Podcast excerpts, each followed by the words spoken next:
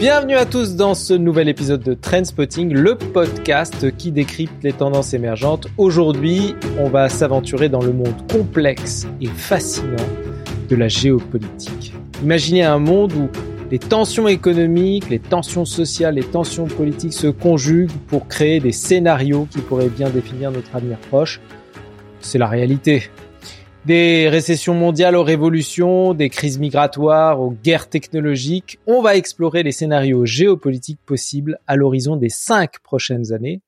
Et pour nous aider à naviguer dans ces eaux troubles, j'ai l'honneur d'accueillir un ami, Guy-Philippe Goldstein, qui est enseignant à l'école de guerre économique, consultant, chercheur et d'ailleurs l'un des 100 talents de la cybersécurité en France selon l'usine nouvelle. Salut Guy-Philippe. Salut Michel, ravi d'être là. Guy-Philippe, euh, d'après toi, quelles sont euh, les évolutions possibles de la situation économique mondiale? Bah, On a plusieurs euh, courants et contre-courants assez forts, parfois difficiles à bien détecter. je vais parler des choses qui sont très claires. Et je vais mettre les pieds dans le plat directement, pour toi, pour nos auditeurs, à savoir ce qui se passe en Chine. Il y a une crise immobilière qui est une forme d'explosion radioactive. Je, pour moi, la, métaphore, c'est un Tchernobyl immobilier, avec une fusion lente du réacteur et euh, des spasmes qui sont de plus en plus forts. Et ça, quand même, pour l'économie chinoise, qui est euh, la deuxième économie du monde, euh, bis bis avec euh, celle de l'Union européenne, euh, il y a là quelque chose qui risque d'avoir un impact euh, extraordinairement dur et fort et dans la zone chinoise et même au-delà. Alors qu'est-ce qui se passe? Qu'est-ce que l'on voit? On voit aujourd'hui une baisse continue euh, des prix de l'immobilier en Chine. Ça fait plus de 18 mois euh, qu'on a une baisse successive des prix. On voit des très grands opérateurs immobiliers comme Evergrande ou Country Garden qui euh, sont en défaut de paiement ou sur le bord du défaut de paiement et combiné quand même, je prends juste ces euh, deux entreprises-là, on est à 500 milliards de dettes, c'est pas mal. Et puis derrière, et pour moi ça c'est le point d'alerte le plus fort, parce qu'il fait quand même écho à des choses qu'on a vues en Occident avant la grande crise du subprime et la grande crise de l'immobilier en 2008. Et c'est pour moi un indicateur que je regarde tout le temps parce qu'il est extrêmement fort c'est euh, le poids de la dette totale, la dette publique et la dette privée, l'ensemble rapporté au PNB.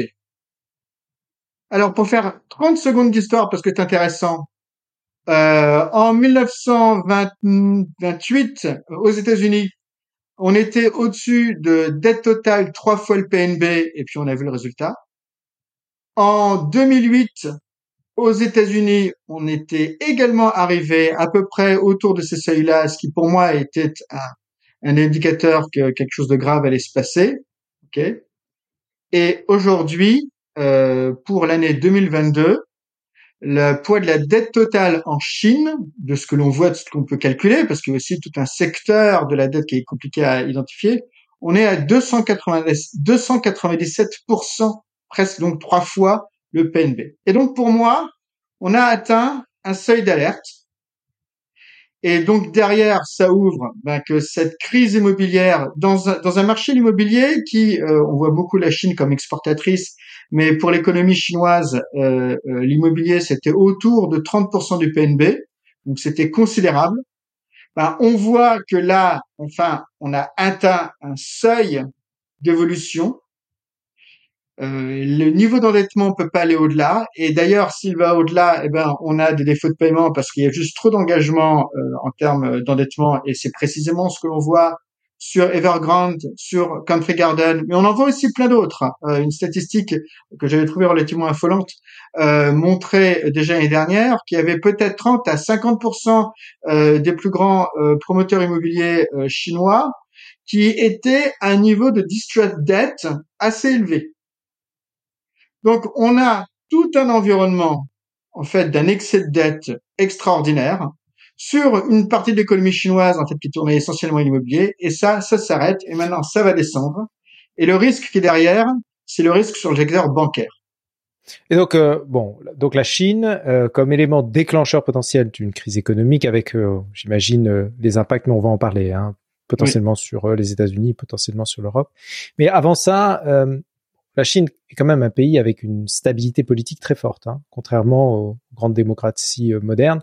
Euh, et d'ailleurs, les crises que tu évoquais tout à l'heure, euh, principalement, c'était en Occident. Donc, la réponse sociale n'est pas forcément la même. Qu'est-ce qui pourrait, à ton avis, déclencher en Chine une révolution sociale aussi politique et qui pourrait avoir des répercussions à l'échelle globale? Alors, le modèle chinois, il est particulier, évidemment. Tu as raison de le noter il, par certains aspects, il est très stable, par d'autres aspects, il est très instable.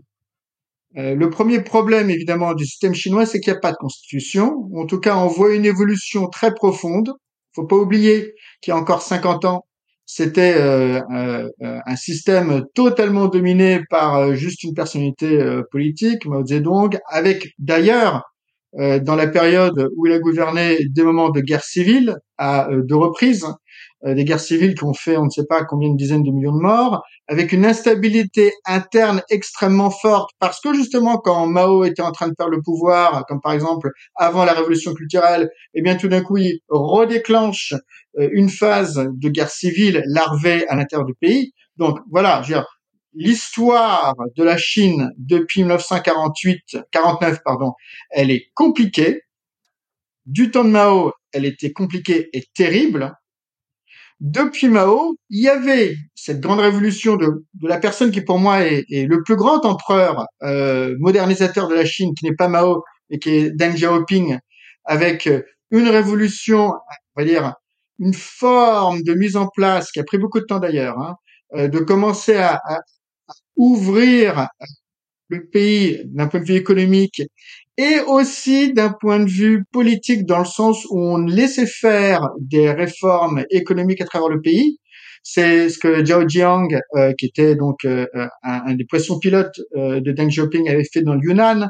C'est toute cette politique très bien expliquée par Paul Romer d'ailleurs, de faire par capillarité des transformations du pays en laissant en fait une forme de décentralisation, ce qui est important d'un point de vue politique où on laisse faire plein d'expérimentations et donc par capillarité, on finit par ouvrir totalement le pays, ce qui avait été le grand mouvement décidé avec le 12e congrès de 1982 et ce qui a fini par se mettre en place. Et puis là-dessus, il y a une espèce de, dans un régime qui reste totalitaire, mais on avait essayé de mettre en place euh, un système où tous les dix ans il y avait une, un renouvellement des générations de dirigeants, ok?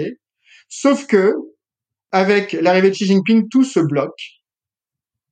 Euh, premier point très fort, c'est que dès le, après la lutte, après la, la, la, campagne anticorruption, dans la foulée, on va réduire terriblement euh, le nombre d'expérimentations locales et donc de facto, on commence à casser la décentralisation du système.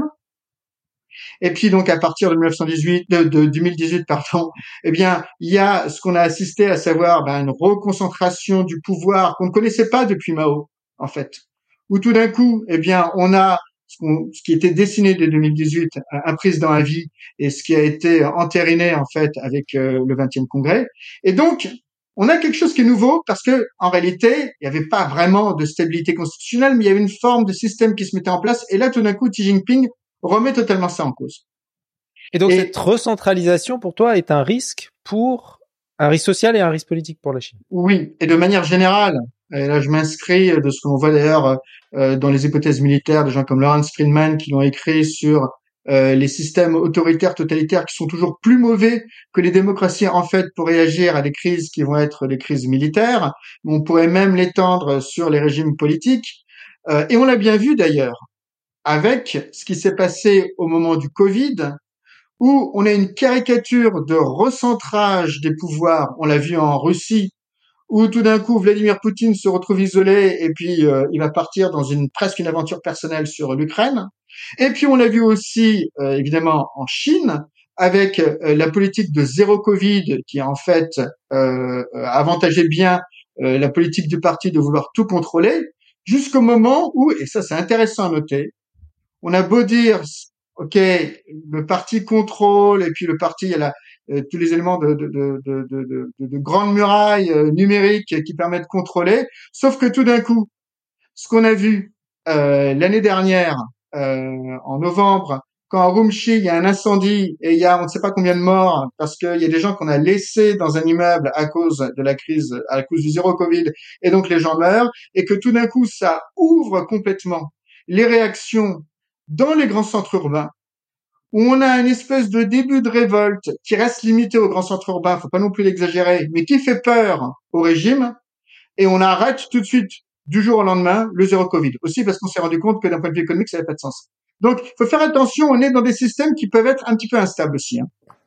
Si on fait un tout petit peu de prospective, quelle forme pourrait prendre, quel événement pourrait provoquer cette, euh, cette disruption, ce choc euh, politique et social en Chine.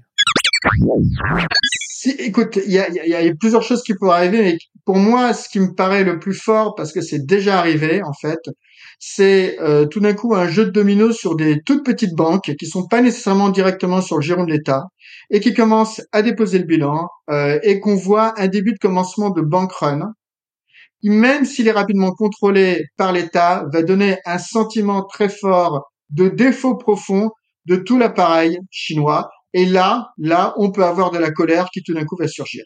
Parce que à côté de ça, ce que l'on voit aussi, et ce sont déjà les effets de ce ralentissement économique qui est lié à cette énorme part de l'économie qui était liée à l'immobilier qui s'arrête, ce que l'on voit, et ça a été très bien vu dans, dans, dans, dans beaucoup de médias occidentaux, c'est l'explosion du chômage des jeunes. Et évidemment, c'est un phénomène euh, qui touche les jeunes, mais qui touche en particulier, et ça c'est très intéressant à noter, les gens les mieux diplômés. Et là, on voit donc une convergence avec euh, des personnes qui pourraient commencer à avoir peur de la stabilité du système financier d'un côté, d'autre part des étudiants. Ça faut toujours faire attention dans ce monde-là, et on l'a vu d'ailleurs à Hong Kong, et on l'a vu d'ailleurs aussi, je le cite, dans euh, les transitions démocratiques qui ont lieu dans l'Asie développée, en Corée du Sud, à Taïwan dans les années 90, le rôle très important des étudiants ça peut vraiment servir de détonateur. Et j'insiste sur ce point de, de pardon du, chômage des jeunes parce qu'on ne sait pas non plus exactement quels sont les chiffres. Hein. Il y avait un très bon papier de Monde là-dessus. Certains disent autour de 21%, et d'ailleurs, euh, le... il y a un blackout. Il y a un blackout. il y a un blackout. De publier les chiffres depuis Exactement. quelques temps. Et, et d'autres pensent même que c'est bien plus élevé que 21%. En janvier prochain, les Taïwanais vont voter pour euh, élire leur prochain gouvernement. Euh, il y a plusieurs options qui sont euh, sur la table. Euh, quelles sont ces options et à ton avis, quels pourraient être les différents scénarios et les conséquences géopolitiques dans la région? Bon, alors, euh, en gros, il y a aujourd'hui deux scénarios importants. Le premier, c'est la reconduite du DPP, le parti indépendantiste, euh, aujourd'hui mené euh, au niveau de la présidence par euh, Ing Tsai pardon pour la prononciation, je, je risque d'écorcher euh, beaucoup de noms chinois là. Euh, mes excuses. tout le monde t'en veut là, évidemment. Voilà. je te laisse reprendre. Bon, donc Ing, Tsai Wei, ok, qui était la présidente, euh, qui a tenu le cap évidemment face aux, aux pressions chinoises, et euh, se présente donc euh, pour le compte du, du, du, du Democratic, Democratic Progressive Party, Lai Cheng-te, ok, euh, et jusqu'à maintenant, c'est donc le DPP euh, qui tient la cote. Devant deux partis importants, le Kuomintang qui est le parti conservateur, avec d'ailleurs beaucoup de questions sur l'infiltration, on en reviendra par rapport à la Chine, euh, mainland China, comme on dit là-bas, et puis, euh, euh, un nouveau parti qui s'est créé en 2019, qui est le Parti du peuple taïwanais, le TPP, euh, et qui est centriste. Alors, jusqu'à maintenant, cette espèce de, de, de, course de chevaux à trois donnait plutôt l'avantage donc au DPP, et les sondages mettaient en avant le DPP, sachant qu'on est dans un système qui est un peu first pass de poste, donc le DPP passe, et il a gagné la présidentielle. Maintenant, deux choses. Les sondages commencent à voir un affaissement du DPP, d'une part. Alors, bien sûr, on a encore, euh, on a trois mois des résultats, donc on verra, mais bon. Et de l'autre, et ça, ça peut être un point très important parce que ça peut être, euh, ça peut rabattre totalement les cartes. Il y a euh, des discussions pour une fusion, en tout cas un rapprochement entre le Kuomintang, ok, et le TPP, le parti centriste qui a émergé récemment. Évidemment, quand on regarde les blocs, je crois que le DPP fait autour de 30% aujourd'hui, euh, le, pardon, le, parti centriste nouveau, le TPP aujourd'hui est autour de 20-25%. Le Kuomintang est entre 15 et 20%. D'ailleurs, le, le, TPP est passé devant le Kuomintang. Voilà. Bon, mais en gros, si effectivement ces discussions aboutissent, eh bien, là pour le coup, je sais pas exactement de quelle manière, mais il y aura donc ce ticket qui va gagner les élections. Et c'est là où peut, alors c'est là où potentiellement les problèmes commencent.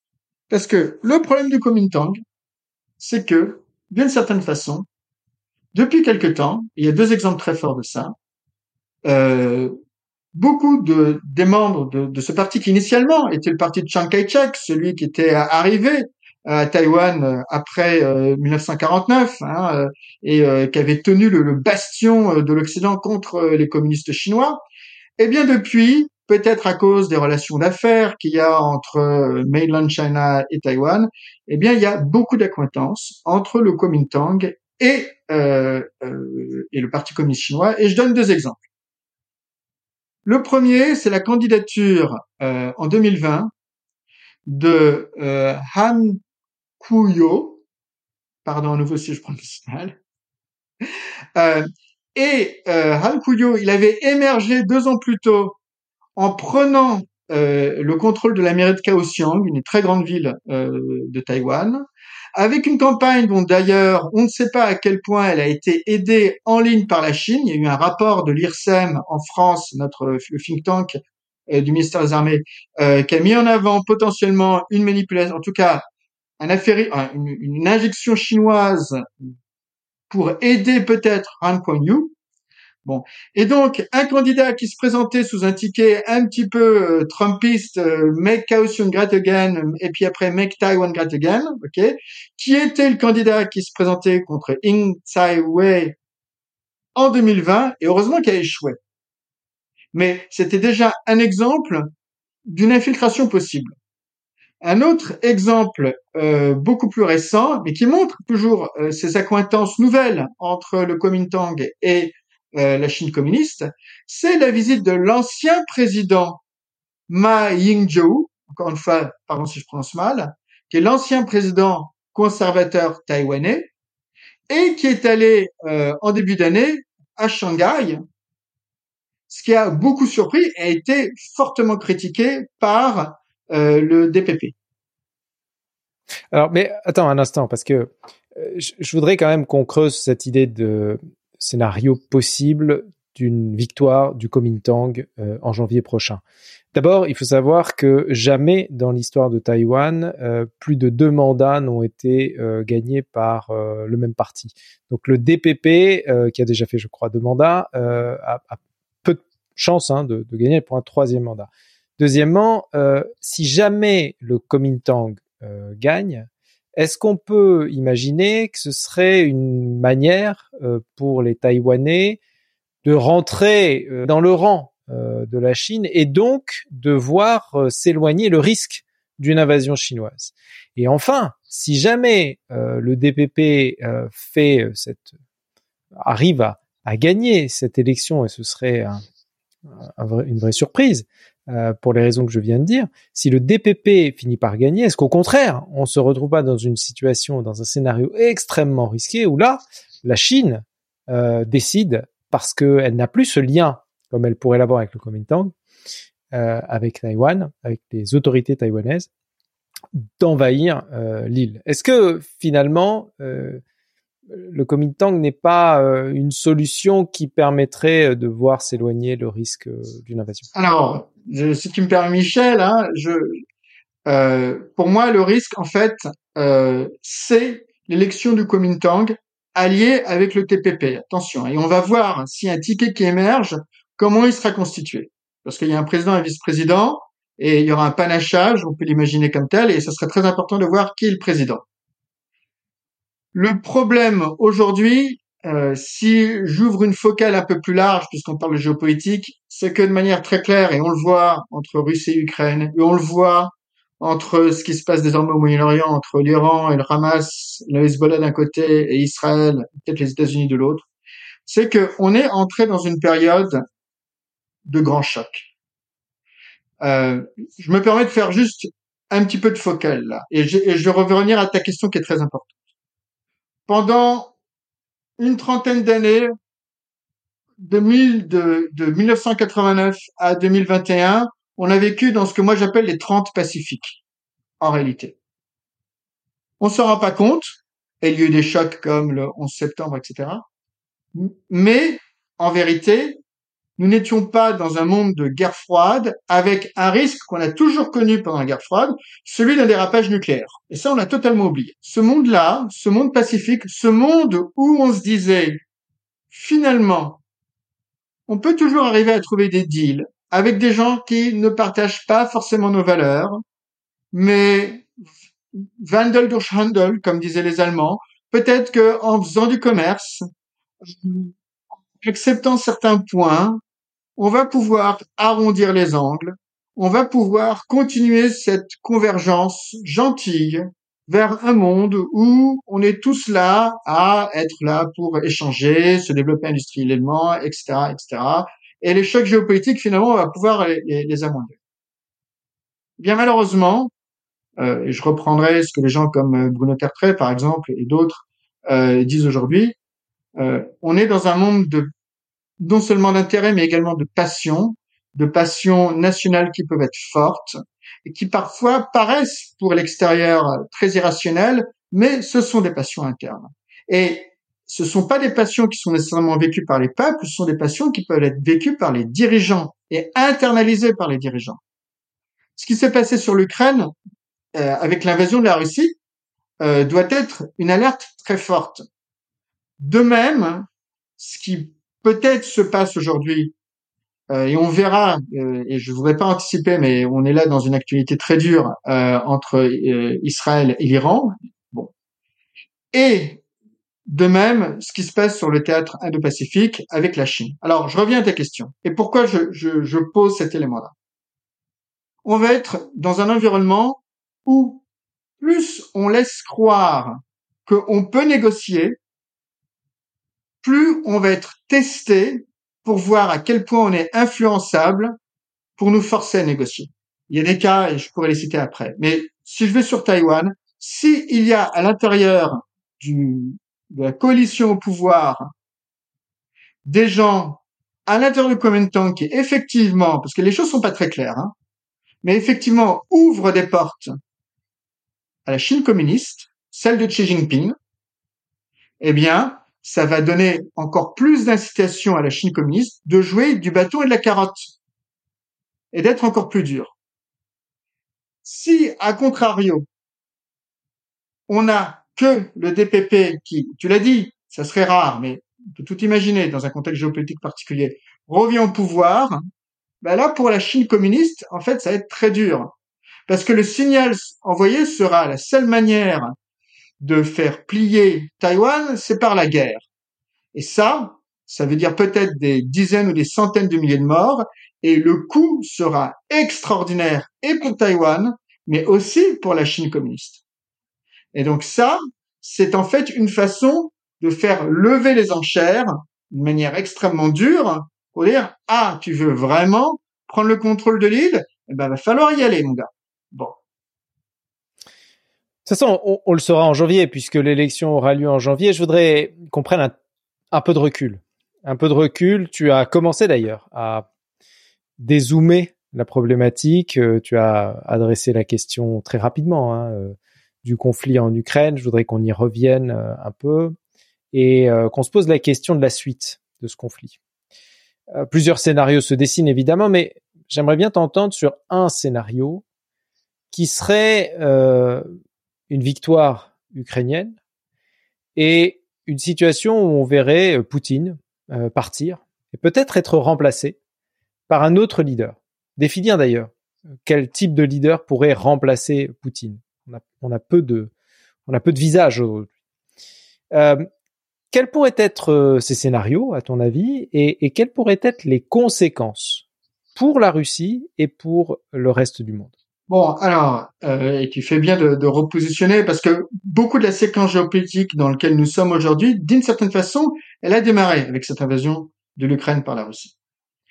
Euh, et tu as raison euh, de mettre en avant euh, une défaite militaire qui peut avoir un chèque politique, parce que en réalité, c'est toute l'histoire moderne de la Russie où une défaite militaire crée un choc politique majeur pour le régime c'est la défaite de la guerre de Crimée qui va créer un remous euh, euh, institutionnel euh, dans la Russie du tsar, encore plus fortement avec les défaits de, de 1905 face aux Japonais, où là, eh bien, la Douma tout d'un coup prend plus de pouvoir. Évidemment, les échecs répétés et l'espèce de de, de, fusion de, de, l'armée russe euh, en 1916-1917 qui va provoquer la révolution des mencheviks et puis après celle des bolcheviks. Euh, plus près de nous, euh, l'échec grave euh, du côté des, des soviétiques euh, pendant la crise des missiles de Cuba de 62 qui fait que Khrouchtchev est viré dans la foulée et même d'une certaine façon le retrait de l'Afghanistan et la faillite grave de la de l'URSS en Afghanistan 1989 qui va beaucoup des, effets que l'on va voir après 90, 91 et, la suite. Donc, tout ça pour dire que oui, dans l'histoire de la Russie, il y a bien un pattern. C'est pas parce que le pattern est là qu'il va se reproduire, mais en tout cas, on le voit, où une grave défaite militaire provoque un changement de régime ou un changement institutionnel fort. Bon, là, on voit bien quand même depuis maintenant euh, février 2022 euh, que euh, la Russie est extrêmement à la peine. On en a eu d'une certaine façon à nouveau les démonstrations avec euh, euh les combats très récents autour d'Advika, euh, euh, pas loin de Donetsk, qui, qui semble être à nouveau un échec grave euh, d'une petite contre-offensive russe avec un niveau de perte extrêmement élevé, qui montre bien à nouveau que même si les Russes apprennent, ils apprennent pas assez. Et euh, pour l'instant, tout ce qu'ils sont capables de faire, c'est juste casser du soldat. Et euh, d'ailleurs, à ce niveau-là, les pertes commencent à être quand même extrêmement élevées. Hein. Euh, L'Afghanistan, c'était euh, 10 000 morts.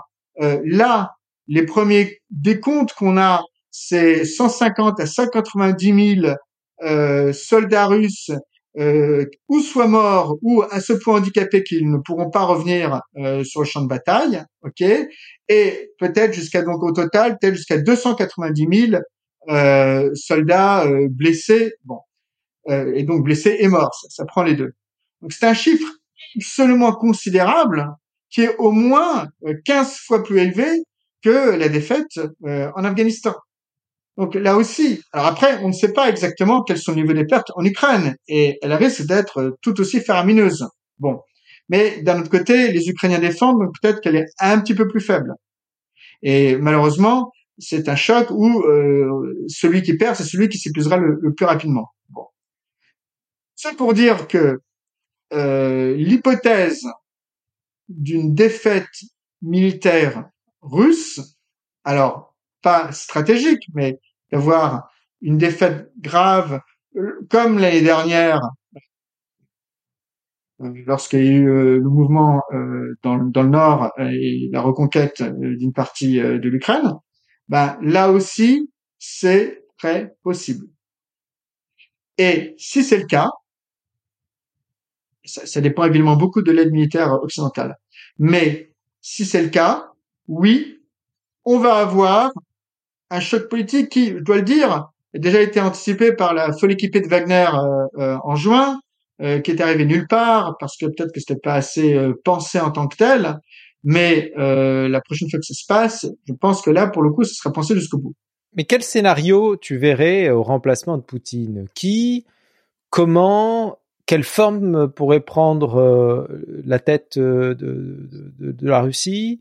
Euh, Et quel impact ça pourrait avoir sur le monde? Là encore, entre guillemets, il y a deux hypothèses. La raison et la passion. Je vais commencer par la raison. La raison, c'est que un nouveau pouvoir arrive à la tête du pays et constate la chose suivante. Euh, on verra à ce moment-là d'ailleurs où sera le rouble, mais euh, le rouble qui était monté à 135 euh, roubles le dollar, qui est redescendu par la suite jusqu'à autour de, je vais pas dire de bêtises, mais de 60 roubles le dollar et qui aujourd'hui à nouveau à 100 roubles le dollar. À ce moment-là, si on a cette défaite, eh ben, tu peux être sûr que le rouble à nouveau va s'effondrer. Enfin, il a déjà commencé à, s'effondrer. En fait, il s'effondre lentement depuis euh, juillet 2022. Quand tu regardes l'évolution du, du, cours de euh, d'échange. Euh, mais là, si on est dans ce cadre d'une défaite, il y aura un effondrement brutal. Et dans ce cadre-là, si je regarde que les intérêts, parce qu'il va falloir très rapidement stabiliser le régime, bon, d'une part, il y aura un pouvoir qui va reprendre le contrôle, parce que ce qui sera très important, c'est qui contrôle évidemment euh, les forces stratégiques, euh, les armes nucléaires. Et là-dessus, je veux dire, le, point euh, au niveau des intérêts est très clair. On a des gazoducs qu'on peut pas retourner du jour au lendemain vers la Chine. Ils sont orientés vers l'Europe de l'Ouest. Et la manière la plus efficace, la plus rapide, la plus brutale de remettre très rapidement le pays à flot, eh bien, c'est d'arriver à s'en tenir là sur le front ukrainien et de revendre du gaz, du pétrole aux Occidentaux, à commencer par l'Allemagne. Parce que c'est là où vont les gazoducs. Et ça, c'est au niveau de la raison. Maintenant, là. Voilà. C'est la première hypothèse. Il n'y a pas de, aujourd'hui, tu n'as pas de scénario de personnage qui pourrait reprendre le, relais. Non. On n'a pas de personnage. Et la deuxième hypothèse. La deuxième hypothèse, eh bien, c'est euh, euh, un soubresaut nationaliste. La défaite, euh, évidemment, euh, crée euh, le trouble le plus grave, et on va avoir une dictature militaire. D'ailleurs, dans les deux cas, on aura une dictature militaire très probablement mais on peut avoir potentiellement un dictateur militaire qui, en fait, dans les faits, ouvre avec les oligarques qui sont derrière et qui poussent dans cette direction-là euh, à euh, des, une forme d'ouverture euh, vers l'Occident, ou alors, eh bien, le scénario, et pour le dire que auquel beaucoup de pensent, hein, euh, comme par exemple le renseignement estonien, c'est la Corée du Nord, en fait. mais avec un autre problème, c'est une vassalisation c'est-à-dire un scénario qui ressemblerait à, à, la Corée du Nord. Une, euh, une, transformation de la Russie en un, en un État qui ressemblerait euh, à la Corée On passe dans un régime qui est très autoritaire, avec des relents totalitaires depuis le début de la guerre, un régime totalement totalitaire. Il n'y a pas de trop de manières de faire tenir la population, puisque de toute façon l'économie va continuer à s'effondrer. La Chine ne peut pas remplacer, surtout si la Chine elle-même, ce qu'on a vu dans notre première partie, elle-même part en vrille. Il faut pas l'oublier, parce que là, on a pris des scénarios séparés, mais il faut arriver à les réunir. Bon.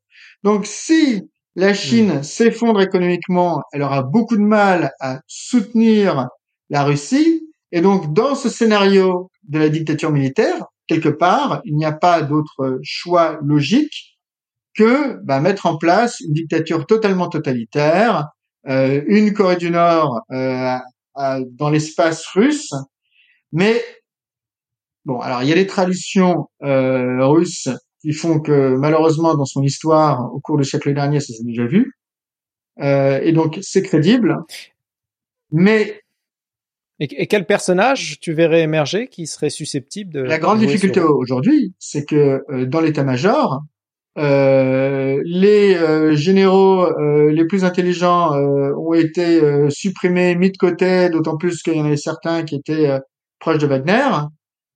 et donc, il nous reste que l'état-major actuel qui n'a pas brillé par ses résultats.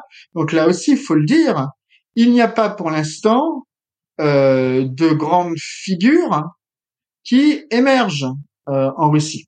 Il y a toute une frange de nationalistes euh, qui considère Poutine comme un modéré d'ailleurs, euh, et qui serait susceptible. Alors, euh, c'est dans ce terreau-là qu'on pourrait trouver des personnalités, mais bon, voilà, pour l'instant, euh, il faudrait un militaire, je vois pas autre qu'un militaire, et bon, voilà, il y a, y a pas de, de militaire très fort qui, qui, qui soit aujourd'hui et qui n'est pas d'ailleurs, euh, euh, comment dire, euh, été euh, commis avec l'affaire Wagner, euh, qui puisse être entre guillemets disponible. Bon, donc on le voit, hein, c'est un jeu qui est quand même politiquement euh, extrêmement ouvert, euh, ce qui n'est pas d'ailleurs pour assurer les occidentaux, mais voilà, c'est la réalité de la Russie aujourd'hui. Je te propose à présent qu'on aille vraiment à l'ouest et donc qu'on fasse le parcours vers les États-Unis et qu'on se pose la question cette fois-ci des scénarios possibles face à la prochaine élection qui aura lieu en 2024, hein, fin 2024, avec plusieurs options. Trump, évidemment, Biden, bien sûr, un challenger. Comment est-ce que tu vois l'évolution de cette élection? Ce que l'on voit de manière générale aux États-Unis, belle surprise, mais jamais, jamais, le gouvernement fédéral américain, de manière générale, a été à ce point déconsidéré. Euh, la confiance dans le gouvernement aujourd'hui, ça c'est le Pew Research qui, euh, qui regarde ça depuis maintenant 50-60 euh, ans. Dans les années 60, il y avait, quel que soit le gouvernement républicain démocrate, il y avait euh, un indice de confiance de 70 à 80% dans l'action du gouvernement. Euh, Aujourd'hui, on a atteint le point le plus faible depuis que ces choses-là sont traquées, puisque de mémoire, on est à 16% de confiance dans le gouvernement. Ça fait mal. Euh, et euh, d'ailleurs, euh, lorsqu'on regarde par, alors ça ils le font beaucoup aux États-Unis, on va dire par euh, catégorie euh, ethnique, ça c'est les stats américaines, mais qu'on regarde en particulier donc euh, la majorité blanche, euh, caucasienne, comme on dit là-bas, euh, là on descend, je crois de mémoire, à, je vais pas dire de bêtises, mais je crois autour de 8 à 10% de confiance. On est dans un environnement américain, je vais insister vraiment sur ce point-là, de dissolution totale de la confiance dans les grandes institutions du pays. Il y avait un autre sondage, je crois qu'il vient de Ipsos à vérifier, mais qui montrait que 32% des Américains étaient en faveur d'un autre type de régime quand ils étaient républicains, et même 24% lorsqu'ils étaient démocrates. Euh, je prends une autre institution qui est importante, qui est la Cour suprême, et ça aussi c'est regardé par Gallup. Jamais dans l'histoire des sondages Gallup, la confiance dans la Cour suprême, qui est quand même un des représente le, cœur du euh, pouvoir judiciaire, qui est un des trois pouvoirs fondamentaux, eh bien jamais euh, le, la confiance était aussi faible. Il n'y a que 25% des Américains qui ont confiance dans le pouvoir de la Cour suprême. La haine qu'on a par rapport aux personnes qui sont dans l'autre partie n'a jamais été aussi forte. Entre 1994 et aujourd'hui, donc en 30 ans, la perception des républicains qui ont une vue très défavorable, pas défavorable, mais très défavorable, des démocrates est de mémoire montée de 20% à 60%, et pareil chez les démocrates par rapport à leur perception des républicains. ça, c'est la vue politique. Derrière, je vais beaucoup insister là-dessus, il y a un malaise extrêmement profond d'une très large partie de la société américaine. Donne juste un exemple, là aussi qui vient de Gallup, John Clifton, qui est le PDG de Gallup, qui en parlait dans The Economist l'année dernière. Donc on pose la question aux Américains, notez la qualité de votre vie, votre vie, sur une note de 0 à 10 il y a 15 ans, le nombre d'Américains qui notaient leur vie à 0 sur 10, il est bien 0, hein, pas 1 sur 10, pas 2 sur 10, non, vraiment 0. Ok? C'était 1,5% de, de sondés. Aujourd'hui, le chiffre est 5 fois plus élevé. C'est 7,5 de la population américaine qui note sa vie, non pas un 1 sur 10, non pas un 2 sur 10, un 0 sur 10. on peut imaginer ce que cela veut dire de noter sa vie un 0 absolu. Ça, ça donne l'état d'esprit d'une partie, et c'est ce qui se confirme d'ailleurs avec ce que Angus Deaton appelle le death of despair, Et un très bon papier qui est sorti dans le New York Times euh, il y a quelques semaines de Angus Deaton, entre autres, et qui montrait qu'aujourd'hui, l'espérance de vie entre les gens qui sont diplômés et les gens qui sont pas diplômés, en gros, il y a un gap de 8 à 10 ans. Jamais vu. Donc, on a parlé de politique, mais la politique a toujours des sous-bassements sociaux, on va dire économiques et sociaux. Et là, ce qu'on voit, c'est une espèce de désastre absolu de la société américaine. Bon. Oui, donc c'est et, et, et, ça évidemment sert euh, les populismes. Et donc, en premier lieu, euh, j'imagine Trump. Alors, on va en parler. Mais pas que Trump, puisque euh, Bob Junior Kennedy, qui est plutôt démocrate, surfe aussi Alors exactement. sur ce populisme. Donc c'est là où là, tout d'un coup, le jeu est à la fois très dur, mais potentiellement ouvert. Alors pourquoi il est très dur? Parce que euh, malgré tous les efforts de Biden, qui, je dois le dire, enfin voilà, je, je, je pose les choses, mais euh, il a essayé, il a été capable de faire passer un, un plan d'investissement de 1 à 2 trillions de dollars, qui a été d'ailleurs en partie bipartisan, euh, il a une action remarquable sur l'Ukraine. On voit d'ailleurs ce qu'il fait aujourd'hui euh, sur les défenses euh, d'Israël. Euh, eh bien, aujourd'hui, Biden est concurrencé par Trump sur huit des swing states. Et faut le dire, swing states, c'est euh, de mémoire Arizona, Georgie, Wisconsin, Pennsylvanie, etc. Bon. Et l'élection américaine, en réalité, aujourd'hui, elle est décidée sur ces swing states. Et donc, alors évidemment, on a un peu de temps, mais à 12 mois des élections, aujourd'hui, a priori, Trump a plus de chances que Biden de passer. Bon.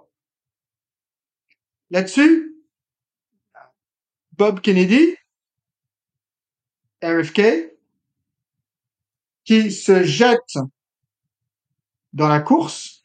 Sa candidature est nouvelle. On va faire attention, on va voir s'il est capable de tenir la course.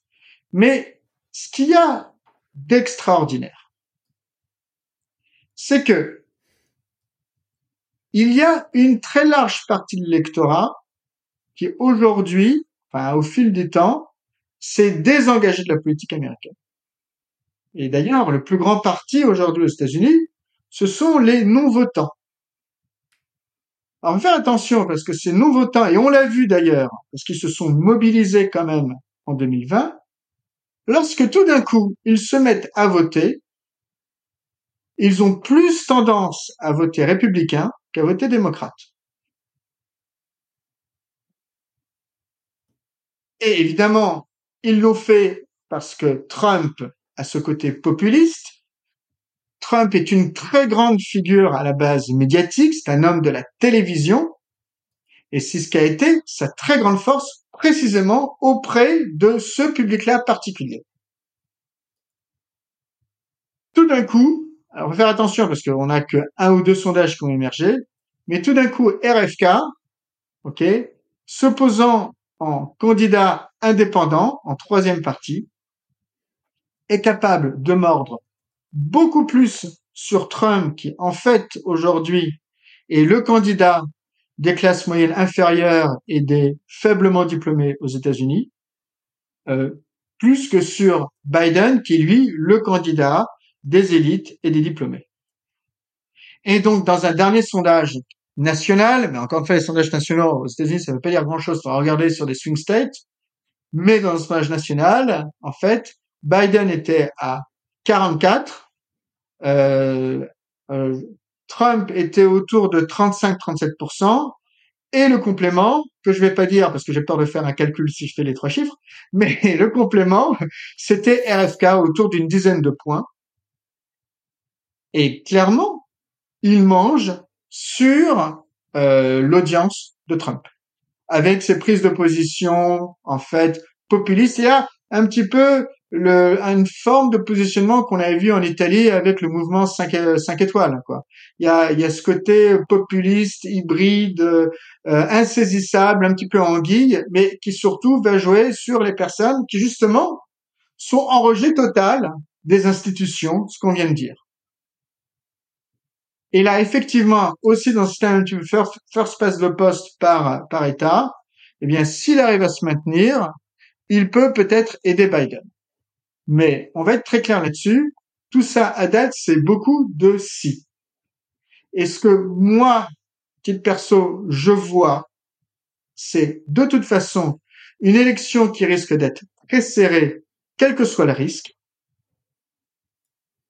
Et dans ce cadre-là, le plus dur va être ce qui va se passer dans les semaines qui vont suivre l'élection, voire les mois qui vont suivre l'élection. Et dans tous les cas, la seule chose que je peux dire, c'est attachez vos ceintures. Parce que là, on va parler de la situation américaine, mais si tu me permets, on va reboucler sur les dossiers chinois et russes qu'on avait évoqués jusque-là. Et mieux que ça, on va l'évoquer en parlant tout d'un coup d'Israël avec ce qui se passe en Iran. Pourquoi? On a une élection qui est très serrée, elle le sera a priori. ok? Et donc, soit Biden gagne, mais il gagne de peu, et Trump va contester très durement, tant plus qu'il sait, ah c'est une certitude, que s'il il passe pas en tant que candidat, eh ben, il va se finir en tôle parce qu'on ne sait plus le nombre de procès qui désormais sont verts contre lui. OK?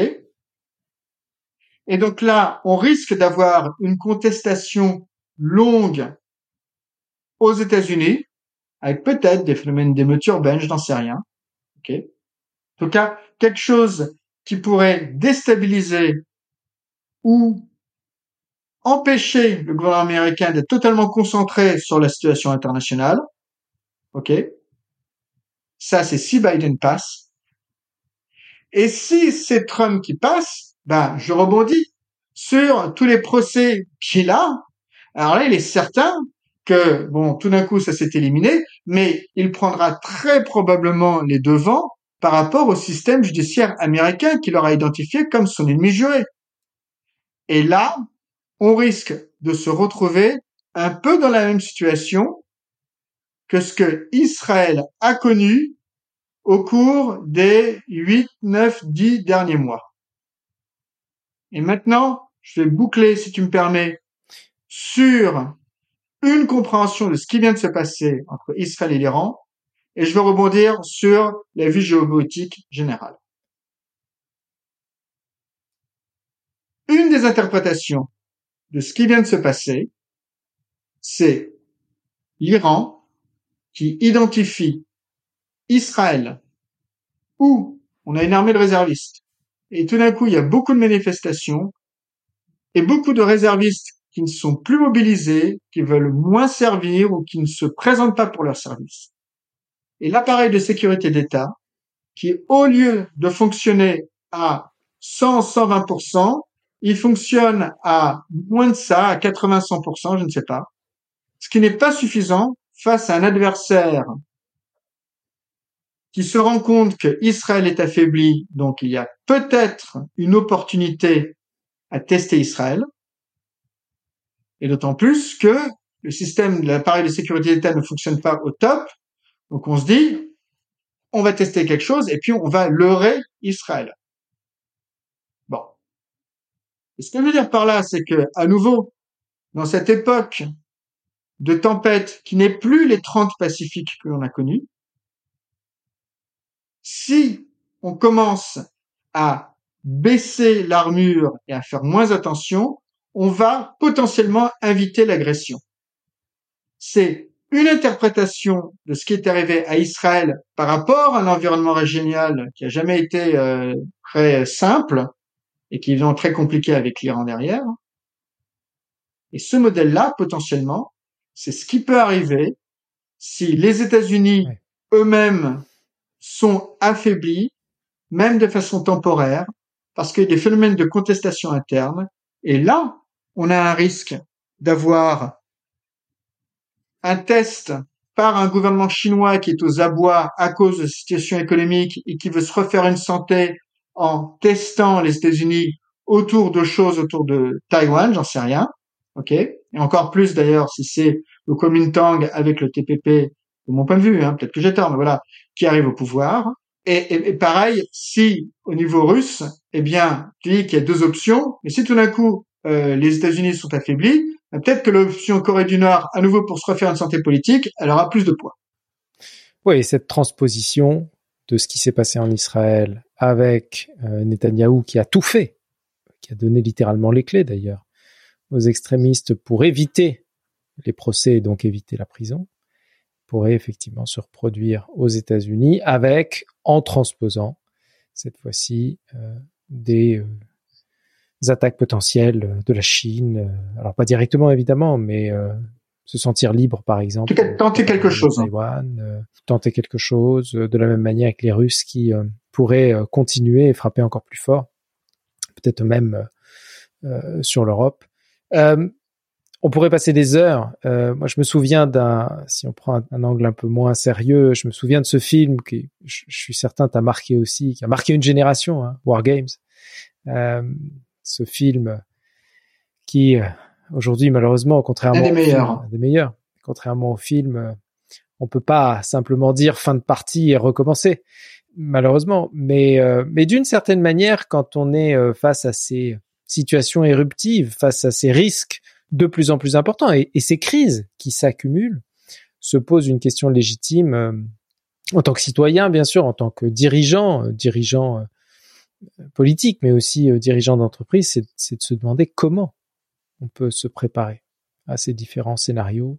Comment se préparer à cette multitude de crises simultanées qui, comme tu le disais tout à l'heure, s'accumulent euh, c'est la minute promo, mais mais il faut le dire et, j'ai le plaisir de faire ça avec toi maintenant depuis euh, quelques temps déjà, depuis plus d'un an, on organise des, des serious games en entreprise pour aider les acteurs à, à construire des réponses face à ces scénarios fictifs, pas simplement géopolitiques. On a parlé beaucoup de géopolitique aujourd'hui, mais mais ces scénarios euh, dont on vient de parler, on peut les transposer dans le monde euh, technologique, on peut les transposer euh, dans l'univers économique, social, la crise climatique. Bref, comment faire pour se préparer à ces crises successives? Comment construire une culture de la résilience et, et, et essayer de pas simplement anticiper, mais en tout cas être armé pour euh, être prêt parfois à réagir très très vite euh, face à ces situations. C'est ce qu'on fait euh, depuis un peu plus d'un an maintenant au travers d'un format, ce Serious Game qu'on joue pour, avec une vingtaine de personnes dans les entreprises qui sont soumises à, des breaking news, à des situations de rupture assez stressantes d'ailleurs, et euh, qui euh, doivent réagir, construire des stratégies, euh, répondre très rapidement. Et on le fait soit en format court d'une demi-journée, soit en format long d'une journée. Voilà, c'était la, la minute promo, mais, mais je tenais à, à, la mentionner parce que d'abord, on, y prend énormément de plaisir, toi et moi, à construire ces scénarios, à construire ces jeux, mais en plus, c'est très efficace. Tous les retours qu'on a de nos clients sont dithyrambiques. Euh, voilà. Je, je, merci encore Guy Philippe. On pourrait euh, passer des heures hein, sur ce sujet euh, qui est passionnant. Je sais que tu es un passionné du sujet. Je suis un passionné de prospective aussi. Ce sont des éclairages extrêmement précieux. Chers auditeurs, merci pour votre écoute. N'oubliez pas de liker, de partager, de vous abonner à Trendspotting pour ne manquer aucun épisode. Et je vous dis à bientôt.